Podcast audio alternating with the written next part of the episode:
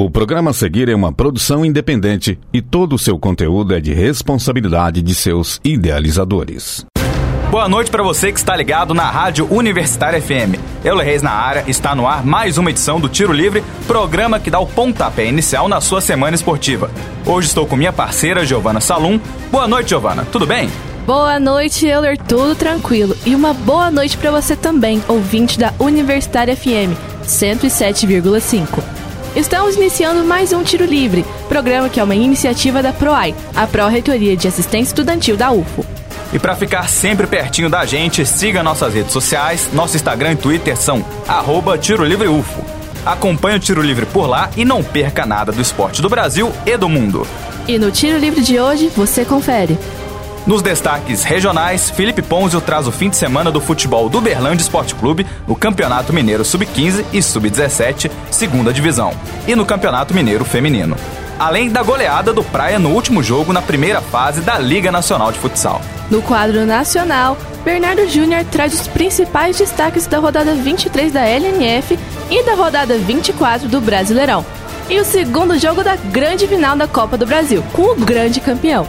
No tradicional Giro pelo Mundo, Miguel Santiago te deixa por dentro de tudo sobre o Mundial de Clubes de Basquete, o Grande Prêmio do Japão de Fórmula 1 e a caminhada das meninas do Brasil no pré-olímpico de vôlei. No quadro opinativo dessa semana, Gabriel Ioli dá a sua visão sobre a recente convocação de Diniz para os dois próximos jogos das eliminatórias da Copa do Mundo de 2026. Na súmula desta semana, Bruno Stocco traz a vida e carreira de Valeuska, grande voleibolista brasileira que faleceu na última quinta-feira. E é claro, antes do apito final, você fica ligado no serviço da semana. Então continue sintonizado porque o Tiro Livre está no ar. Segunda-feira também é dia de resenha. Porque o esporte não para. Está começando. Tiro Livre. Mais uma semana iniciando, mais o Sabadão do Berlândia Esporte Clube é que foi animado lá no Ninho do Periquito, com os jogos do Sub-15 e Sub-17 e feminino. Destaques de Uberlândia e região. Felipe Ponzio conta pra gente o que rolou nos jogos da base do Verdão nessa terceira rodada do octogonal da segunda divisão do Mineiro. Boa noite, Giovana, Euler e todos os ouvintes do Tiro Livre. Simbora começar falando sobre tudo que rolou nos jogos da base do Verdão no octagonal do Mineiro. Na categoria sub-15, o Uberlândia jogou contra o time do North Sport. E, como esperado de um jogo entre o primeiro e o segundo colocado, tivemos uma partida muito equilibrada. Podemos falar que foi um tempo para cada equipe. Na primeira etapa, logo aos 5 minutos, Leonardo Barbosa abriu o placar para os Periquitinhos e um tempo depois, Matheus Chaves ampliou. Placar parcial de 2 a 0 para o Uberlândia, mas isso não durou muito tempo. O técnico do North Sport deve ter dado um belo discurso antes do time voltar para o segundo tempo, pois a postura do visitante mudou por completo. Também aos 5 minutos, Matheus Oliveira diminuiu e em seguida João Pedro igualou o marcador. Placar final de 2 a 2 e mérito para os visitantes que, mesmo saindo atrás, não abaixaram a cabeça e buscaram o placar. Nos outros jogos da rodada do Sub-15, o Tombense venceu o Dinamo por 2 a 0, o Uberabinha ganhou de 2 a 1 do Formiga Sport Clube e o União Luziense e Siderúrgica empataram por 1 a 1. Já na categoria Sub-17, tivemos outro empate entre o Uberlândia e North Sport Clube, dessa vez por 1 a 1. Os visitantes abriram o placar com Hailson Pacheco e conseguiram segurar esse resultado o resto do primeiro tempo inteiro, mas na segunda etapa, o time da casa apareceu e logo no comecinho empataram a partida com o Vitor Franca. No entanto, nenhuma equipe mexeu novamente no marcador e o placar final foi de um gol para cada lado. Nas outras partidas da categoria sub-17, o Formiga venceu por 2 a 1 o Berabinha, o Tombense venceu por 1 a 0 o Dinamo e o União Luziense Siderúrgica não saíram do 0 a 0. Com essa rodada finalizada, o time do Berlândia segue em primeiro nas duas categorias com uma boa vantagem para o segundo colocado. 5 pontos de diferença para o North Sport Clube no Sub-15 e 7 de diferença também para o North Sport no Sub-17. Seguindo nessa rotação, uma das duas vagas na elite do Sub-15 e Sub-17 do ano que vem estará praticamente garantida para os meninos do Verdão. Estreia do Berlândia Esporte Clube Feminino no Mineiro no sábado também. Três da tarde, nesse sábado escaldante. Jogo foi animado lá no Ninho, apesar do calor, Ponzio. Foi sim, Euler. Mesmo com o calor absurdo que está fazendo na cidade, tivemos um jogo muito disputado na estreia das meninas do Berlândia Esporte Clube, contra o Nacional VRB. O primeiro tempo foi calmo, marcado apenas por um golzinho de Daisy Santos aos 14 minutos, abrindo o placar para o verde. Mas no segundo tempo, as duas equipes voltaram querendo muito resultado. Tivemos mais cinco gols na segunda etapa. Logo aos 4 minutos, Nicole empatou para o Nacional. Mas a felicidade não durou muito tempo quando Thaís Teles marcou o segundo do Berlândia aos 9. E para quem acha que o jogo morreu ali, está muito enganado. Com gols de Mariana e o segundo gol de Nicole, o Nacional virou a partida. E somente aos 34 do segundo tempo, Tamires conseguiu empatar novamente para o time da casa. E uma coisa que eu posso garantir: quem viu o jogo com certeza não se arrependeu, porque olha, teve de tudo nessa estreia, viu? Além do show de futebol, a partida ficou marcada pela estreia de Nicole. A goleadora do Nacional que marcou dois gols foi a primeira mulher trans que participou de um jogo oficial em Minas Gerais. Nos outros jogos da rodada, o Atlético Mineiro venceu pelo placar de 9 a 0 a equipe do Araguari e o América ficou no empate em 1 a 1 contra o Cruzeiro. Com isso, a classificação ficou com o Atlético em primeiro com 3 pontos, Uberlândia em segundo, Nacional em terceiro, América em quarto e o Cruzeiro em quinto, todos com um ponto. E Araguari na sexta posição sem pontuar. Muito bom ver as meninas do Verdão estreando nesse gás todo, né, gente? E já que falaram de animação, lá na Arena Praia teve o último jogo da primeira fase da Liga Nacional de Futsal, Praia Clube e Brasília, e foi extremamente animado. Curtiu a apresentação do Praia, Ponzio? E principalmente, acha que chega forte nessas oitavas? Não tem como não ter curtido essa apresentação do Praia, né, Giovana? Indo para as quadras, a equipe do Praia Clube atropelou o Brasília. Dentro de casa, os mandantes venceram pelo elástico placar de 13 a 1 e confirmou a grande fase que está vivendo nessas últimas rodadas. Em um jogo completamente dominado pelo Praia, o destaque ficou para o pivô Barbosinha, que marcou 7 vezes. Isso mesmo, o jogador fez 7 gols na mesma partida. Os demais marcadores foram Jonathan, duas vezes, Betinho, Hugo, Raul e ainda João do Brasília marcou contra para fechar o marcador. O responsável pelo gol de honra do Brasília foi Xuxa, mas nem de longe serviu para alguma coisa. Com esse resultado, o Praia chegou aos 34 pontos e se manteve na 11ª colocação, se classificando para o mata-mata. Já o Brasília se despediu em mau estilo, com uma goleada e na lanterna da competição com apenas 11 pontos. Após a partida, o técnico do Praia, alemão, falou um pouco sobre a trajetória e a campanha da equipe até agora na competição. Fala, professor! Então, é, a gente precisa dividir o campeonato né, em algumas ações, né? O, iniciamos muito bem ali com duas vitórias né, na liga, né? depois entramos num momento muito difícil ali de altos e baixos, onde a gente teve maior parte dentro dela.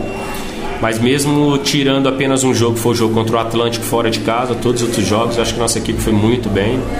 Mas infelizmente o meu resultado não veio, né? principalmente os jogos dentro de casa. E se você olhar os números, é o que eu falei para eles antes da liga, ali antes do jogo, né? nós somos a era a terceira melhor defesa do campeonato.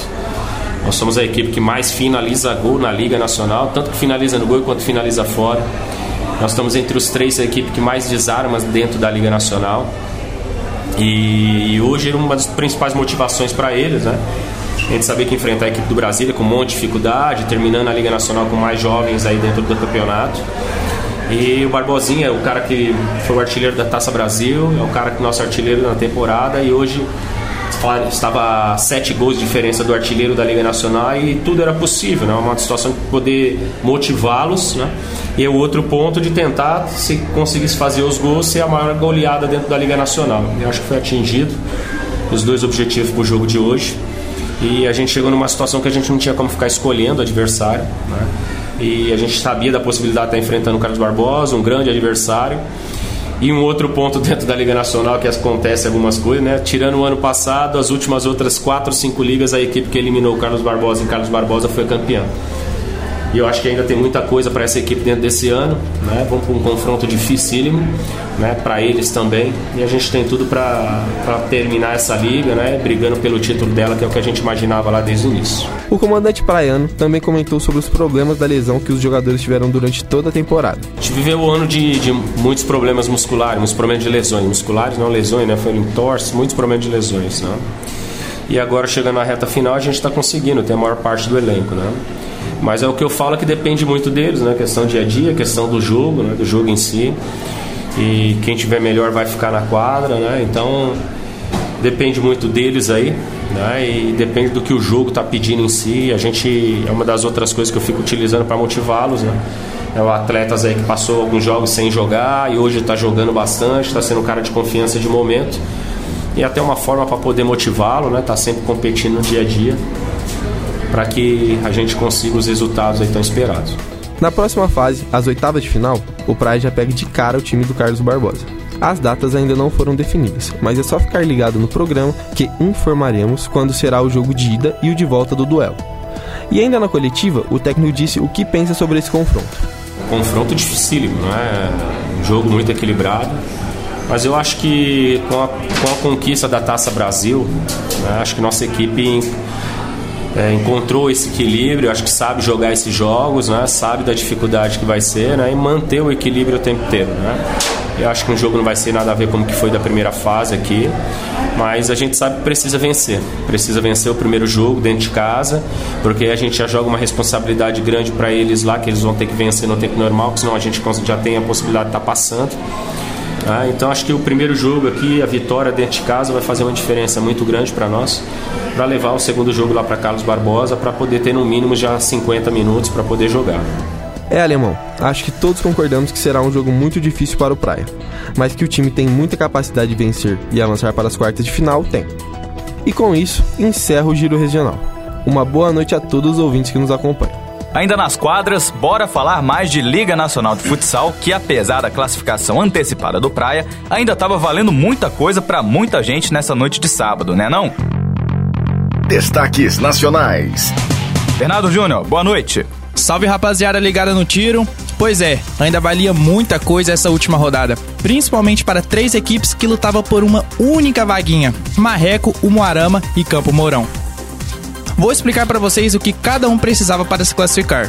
O Marreco iria enfrentar o Pato, famoso clássico das penas, e precisava de apenas uma simples vitória para garantir a vaga. Mas quem disse que seria fácil? Chegar na última rodada precisando só vencer não é moleza. Placar do jogo: 4 a 3 Pato e um jogaço pra lá de emocionante. Com esse resultado, os beltronenses estão eliminados da competição. No entanto, eles ainda tiveram um pouco de esperança, pois o outro time que lutava para classificar era o Moarama. O time do Paraná precisava vencer de qualquer forma e torcer para o tropeço do Marreco. Pois bem, dito e feito. O Moarama venceu o Santo André por 4 a 3 e ficou com a última vaga para os playoffs. O jogo foi eletrizante. Recomendo vocês assistirem os lances. Por último, o Campo Mourão tinha a situação mais complicada. O time paranaense precisava vencer teria que torcer pelo tropeço do Moarama e Marreco. Porém, a sorte não estavam com eles. Tomaram um gol da virada no último minuto, finalizando 3 a 2 para o Açoeva. Mas mesmo se tivessem ganho, não conseguiriam se classificar, pois as combinações de resultados não foram favoráveis. E depois dessa mini atualização, vou deixar um recado para você ouvinte, principalmente para vocês, meus apresentadores. Não dependam de ninguém, viu? Vamos sempre querer fazer o nosso, pois o sucesso depende só da gente. Mas é isso aí. Depois dessa resenha, vou falar como ficaram os confrontos da próxima fase. Então fica bem atento agora porque o negócio ficou bem sério. O Atlântico, dono da melhor campanha, enfrenta o Moarama. O Magnus vai encarar o Joaçaba. Joinville pega o Foz Cataratas. O Cascavel vai duelar contra o Pato. O Jaraguá terá um forte duelo contra o Açoeva. Já o Carlos Barbosa pega o Praia, jogo bem difícil. O Minas tem pedreira, vai enfrentar o Corinthians. E para finalizar, o Tubarão enfrentará o Santo André. E aí, Euler, o que achou desses confrontos? Qual time pegou pedreira? E quem vai ser campeão? Vale lembrar que ninguém aqui do tiro é bom em palpite, viu? Galera errou tudo em todas as competições que tivemos até o momento. Olha, Bernardinho, eu acho que esse seu comentário maldoso que a gente errou tudo. Quero provas, eu quero provas. Mas falando da questão dos confrontos, eu acho que assim, né? Questão de pedreiro é um pouco relativo e o time que quer bater campeão mesmo, no caso a gente sempre puxa uma sardinha para os times da região. Esse time que quer ser campeão, ele não tem que escolher adversário não. Então, se vier um adversário teoricamente mais fraco, um adversário teoricamente mais forte, tem que passar por cima de qualquer forma para justamente poder levantar o caneco ali no final da temporada. Agora, Bernardinho, quais os destaques da última rodada do Brasileirão você trouxe pra gente? A 24ª rodada do Brasileirão iniciou na última terça-feira, entre América Mineira e Bragantino. O time de Bragança Paulista, que luta pelo G4, não tomou conhecimento do Coelho e mandou ver. 2 a 0 com gols de Jadson e Lucas Evangelista. Virando o dia, na quarta, tivemos três jogos. São Paulo enfrentou o Fortaleza e perdeu por 2 a 1 Vale mencionar que o tricolor mandou o time reserva já pensando no jogo decisivo contra o Flamengo. Viajando para o Rio de Janeiro, o time de Fernando Diniz venceu a Raposa, 1 a 0 com um golaço de falta marcado pelo Léo Fernandes. E para fechar a noite, lá no calor de Goiânia, tivemos um 0 a 0 entre Goiás e Flamengo. Na quinta, tivemos Atlético Paranaense enfrentando o Inter. O Colorado, também pensando na Liberta, foi a campo com um time bem alterado. Mas o Furacão não quis saber de nada. 2 a 1 pro time do Paraná, que mandou o Inter para perto do Z4. E sobre esse jogo, eu quero particularmente mandar forças pro craque Vitor Roque, que para quem não sabe, lesionou e não joga mais esse ano. Espero que ele tenha uma boa recuperação e volte arrebentando, pois o moleque joga demais. Ainda na quinta, o Grêmio recebeu o Palmeiras lá no Sul. Em um jogo bem movimentado, agitado entre os treinadores e jogadores, o tricolor gaúcho fez o dever de casa e venceu o Porco por 1 a 0. João Pedro anotou o único gol da partida logo no começo. Partida que ficou marcada por mais um chilique do treinador Abel Ferreira. Confesso para vocês que acho que tá na hora dele experimentar novas culturas nesse mundo e meter o pé do Brasil, viu? E para fechar a noite, o nosso gigante da colina representou na sua volta ao São Januário. Vascão 5 a 1 em cima do Curitiba. Zé Gabriel, Rossi e Peck fizeram os seus. Já Veguete, que tá jogando demais, anotou dois gols. Sebastião Gomes fez o de honra do Coxa. Placar bem elástico que anima a torcida do Vasco nessa briga contra o rebaixamento. Na sexta, tivemos um único jogo. O maior alvinegro desse Brasil venceu o Botafogo por um placar magrinho, 1 a 0 Corinthians em cima do líder do campeonato. O gol foi marcado pelo zagueiro Gil, que vem recebendo um festival de críticas nessa temporada. Querem um dado engraçado? O Gil tem apenas 3 gols a menos que o atacante Uri Alberto nesse Brasileirão. Sendo assim, eu deixo vocês tirarem suas próprias conclusões, se essas críticas são justas ou não. E para finalizar a rodada, no sábado tivemos um jogo que foi até legal de assistir. O Galo recebeu Cuiabá na Arena MRV e também venceu por um placar magrinho, 1 a 0 Atlético Mineiro. Paulinho fez o gol da vitória com assistência do Hulk. E querem outro dado interessante? O Galo tem 27 gols no Brasileirão. Hulk e Paulinho, juntos, têm 17. Ambos representam 63% dos gols marcados do Atlético no campeonato até aqui. Seria essa a melhor dupla do futebol brasileiro no momento? Fica aí a discussão. E agora que vocês sabem como foi a rodada, fiquem atentos que eu vou falar a tabela. Botafogo continua na liderança com 51 pontos. Palmeiras vem em segundo com 44. O Grêmio, que venceu, está com 43 na terceira colocação e ainda sonha com o título. O Bragantino, que ninguém dá muita moral, ocupa o quarto lugar com 42 pontos.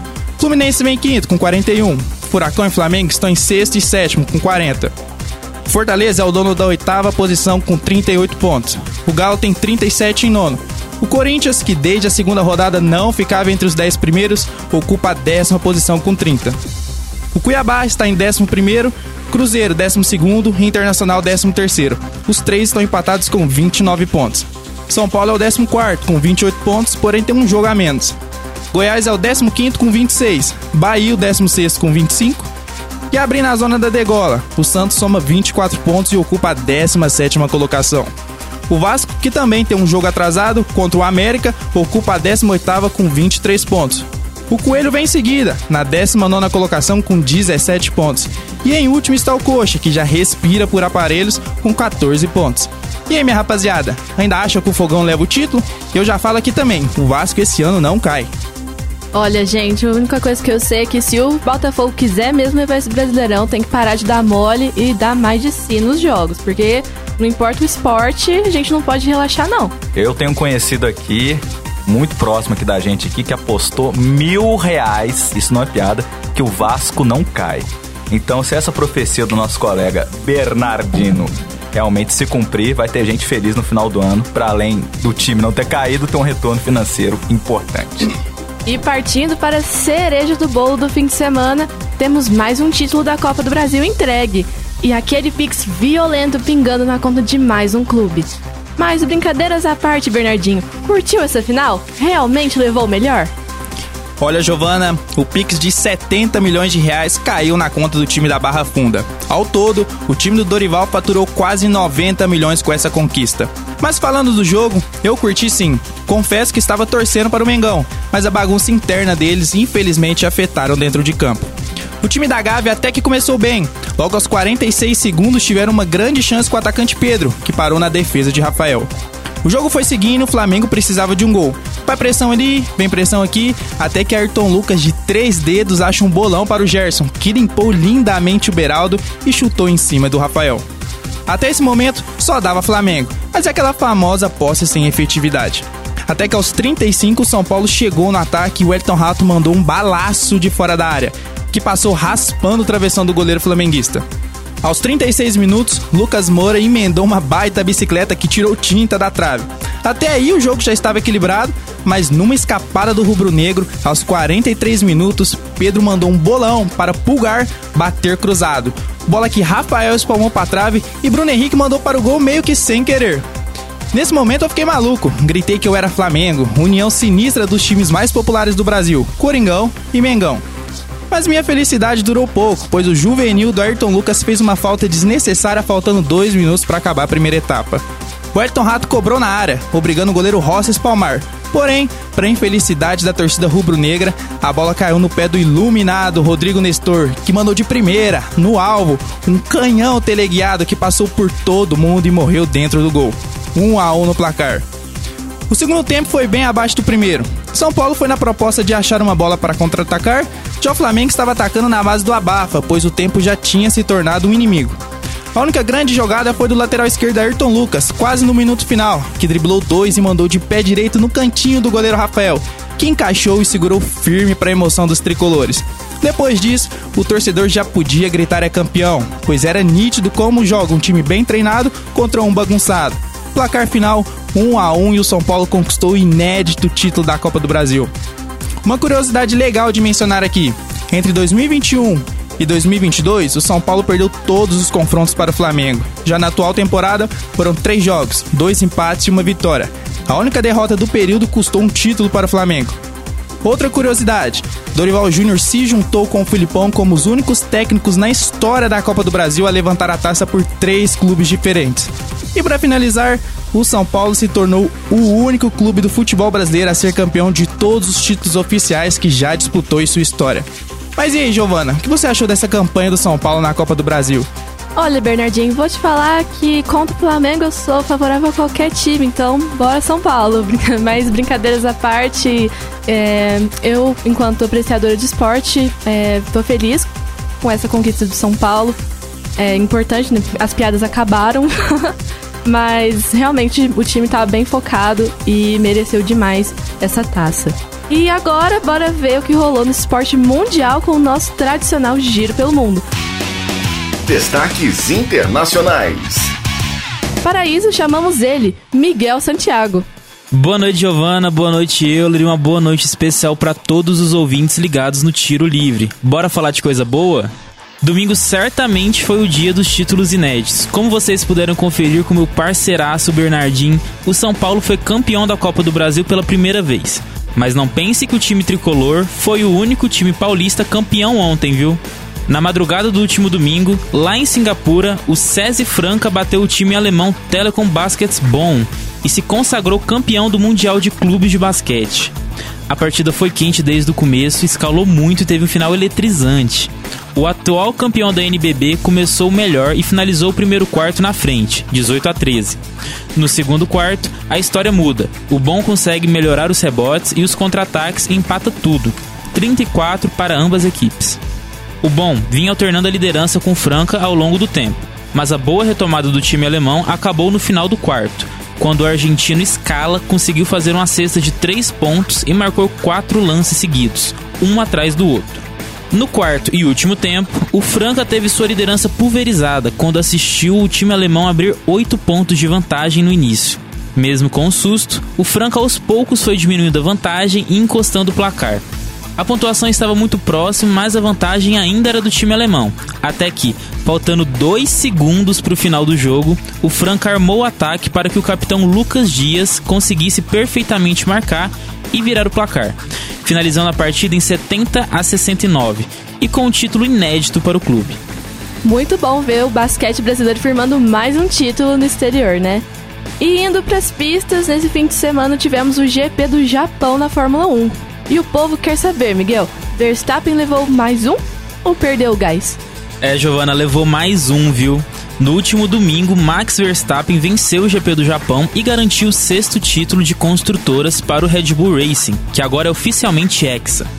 A corrida foi bem tranquila para o Verstappen, que largou da pole position e conseguiu administrar muito bem a vantagem até o final das 53 voltas.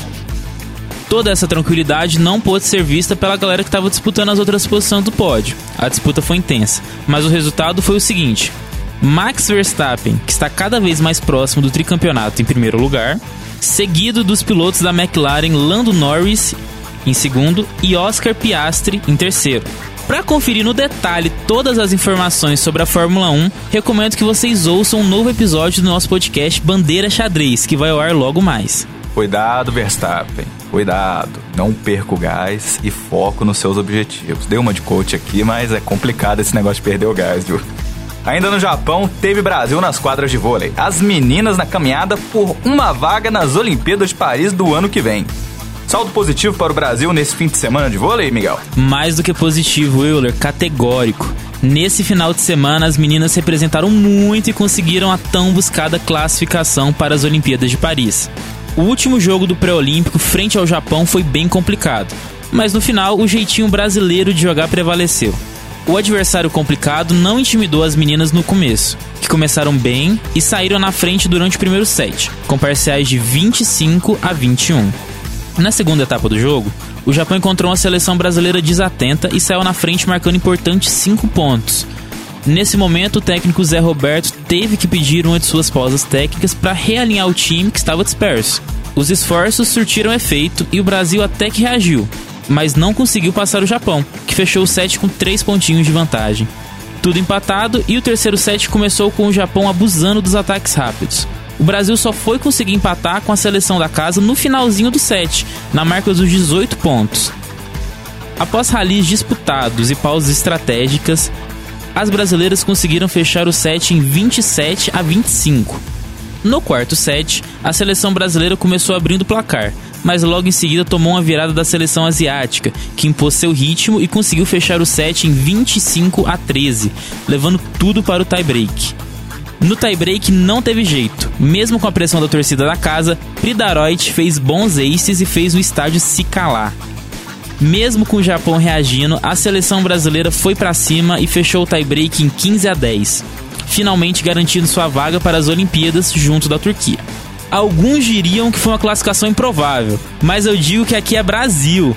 Por hoje é só, pessoal. Me despeço de vocês e desejo uma excelente semana para todos. Muito bom ver o Brasil com mais uma vaga garantida para Paris. E, gente, vou falar, essas meninas merecem demais. Bora na busca do tricampeonato olímpico. E no quadro opinativo dessa semana, chamamos Gabriel Ioli para dar sua visão sobre a última convocação de Fernando Diniz para os próximos compromissos da seleção nas eliminatórias. Agora, no Tiro Livre. Opinião. E olha, de cara, já te pergunto: Richardson e Gerson mereciam mesmo estar nessa lista? Boa noite. Fala Giovana, fala Euler. Essa convocação deu o que falar, né? Aliás, não só as convocações, mas tudo nessa trajetória de Fernando Diniz tem sido assim.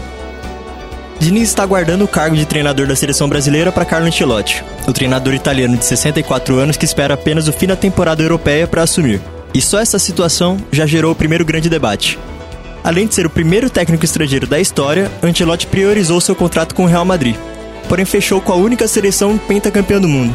E nesse contexto entra em cena o treinador sensação do Brasil.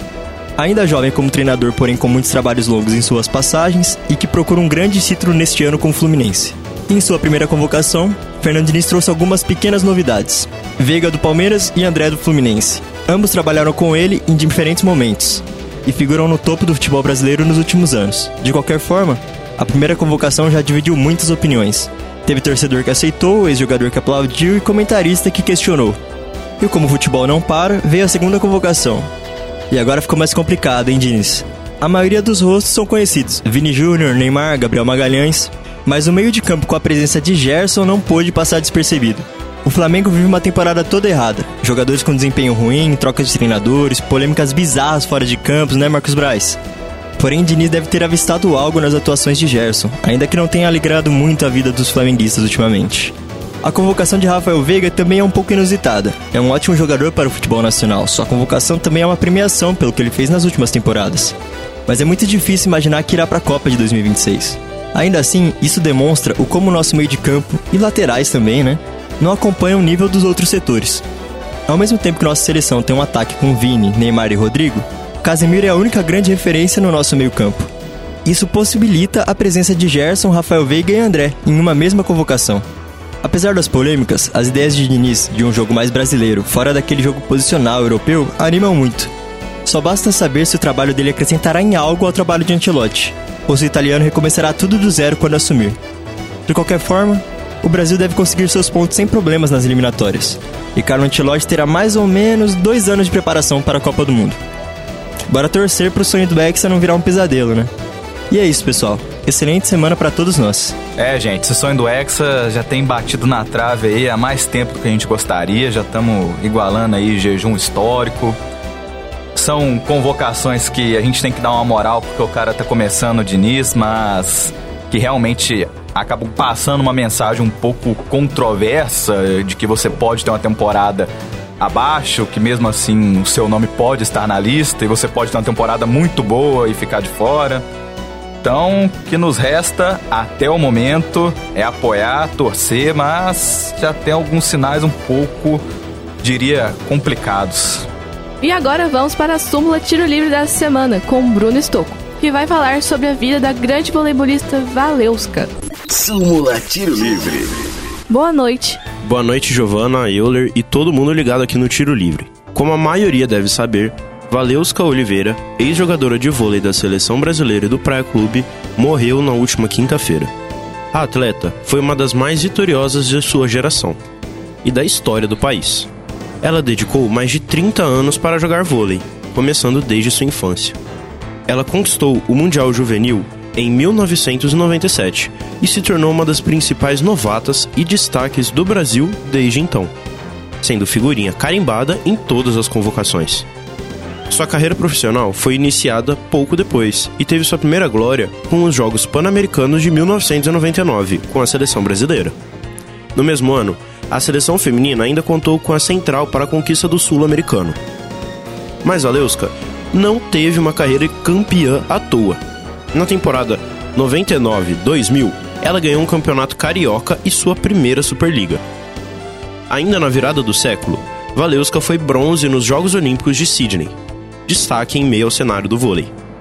Ela rapidamente partiu para sua carreira internacional. O destino foi o Ciro Perugia, da Itália, um clube potência na época na principal liga de vôlei do mundo até os dias de hoje, a Liga Italiana. Por lá, ela enfileirou títulos. Ganhou duas vezes a Liga Italiana, duas vezes a Copa da Itália, duas vezes a Challenge Cup, uma Copa de Lega e o principal, uma Champions League de vôlei tudo entre os anos de 2004 e 2007. E no meio dessa passagem, ela ainda conquistou um quarto lugar na Olimpíada de Atenas, dois sul-americanos de seleções e dois Grand Prix com o Brasil. Na virada para a temporada 2007-2008, ela se aventurou por novos ares. Afinal, a Itália já tinha sido gabaritada por Valeuska. Na Espanha, ela ganhou a Liga, a Copa e a Supercopa logo na primeira temporada com o grupo 2002 Múrcia todos os títulos do país foram ganhos na primeira tentativa. E ao final da temporada, ela ainda foi competir na Olimpíada de Pequim, onde conquistou o ouro, a maior conquista de sua carreira. E depois de ganhar o ouro, ela se aposentou da seleção para aproveitar mais a família. Aproveitou também e foi para o Zaraki Odintsovo, onde conquistou uma Superliga russa. Em 2010, ela retorna ao Brasil e logo ganha um campeonato paulista com o vôlei futuro. No ano de 2015, ela chegou e começou sua vitoriosa passagem pelo Praia Clube. Em Uberlândia, ela conquistou o Campeonato Mineiro logo na primeira temporada. Em 17 e 18, venceu a Superliga Feminina. No ano seguinte, ela foi para o Osasco e logo retornou. A capitã do time foi importante para as conquistas do tricampeonato seguido da Supercopa do Brasil, com títulos em 19 e 20, 20 e 21 e 21 e 22 o Bicampeonato Mineiro em 2021 e 21-22, o troféu Super Vôlei 2020 e sua última conquista foi o Sul-Americano de Clubes, também no Praia. Após a conquista, a capitã se aposentou das quadras e o clube de Uberlândia anunciou que a camisa 1 de Valeuska nos seus seis anos na equipe estava aposentada. Quando sua carreira terminou no ano passado, ela escreveu uma autobiografia e estava em turnê pelo Brasil para anunciar tendo passado em Belo Horizonte, sua cidade natal, em Uberlândia, onde fez muita história, e no momento estava em São Paulo. Em meio à turnê, aconteceu sua trágica morte. A notícia deixou fãs inconsoláveis por todo o Brasil. Ela se foi com apenas 43 anos. O sepultamento ocorreu ontem, com presença apenas de amigos e familiares. Entre eles, Zé Roberto, ex-técnico de Valeuska. Em declaração, ele disse que perdeu alguém que considerava como uma filha. Diversos atletas do Praia e da seleção também prestaram seus sentimentos. E nós, do Tiro Livre, também queremos agradecer imensamente a tudo que Valesca proporcionou para o Brasil e para os fãs de esporte. Temos certeza que sua personalidade e qualidade em quadra não serão esquecidas jamais. Lamentamos muito pela morte da atleta. Desejamos força aos familiares e amigos de Valeuska nesse momento difícil. O Brasil perde uma grande atleta e pessoa. Uma boa noite a todos. É, pessoal, tá sendo um momento bem difícil pro vôlei brasileiro. Espero que todos os amigos e familiares da Valeuska tenham força para passar por esse período difícil e também principalmente a torcida do Praia, né? E a gente tem muito carinho por ela. E eu também como torcedora do Praia fiquei, estou, né, muito triste com essa notícia, então espero que ela esteja em paz em qualquer plano que ela esteja no momento. Bem difícil perder ainda mais nessa idade tão jovem. Enfim, nossos pesares para os amigos e familiares. E por último, mas não menos importante, papel e caneta na mão, porque é hora dos serviços da semana. O que acontece na UFO? Você fica sabendo no Tiro Livre. Serviços UFO.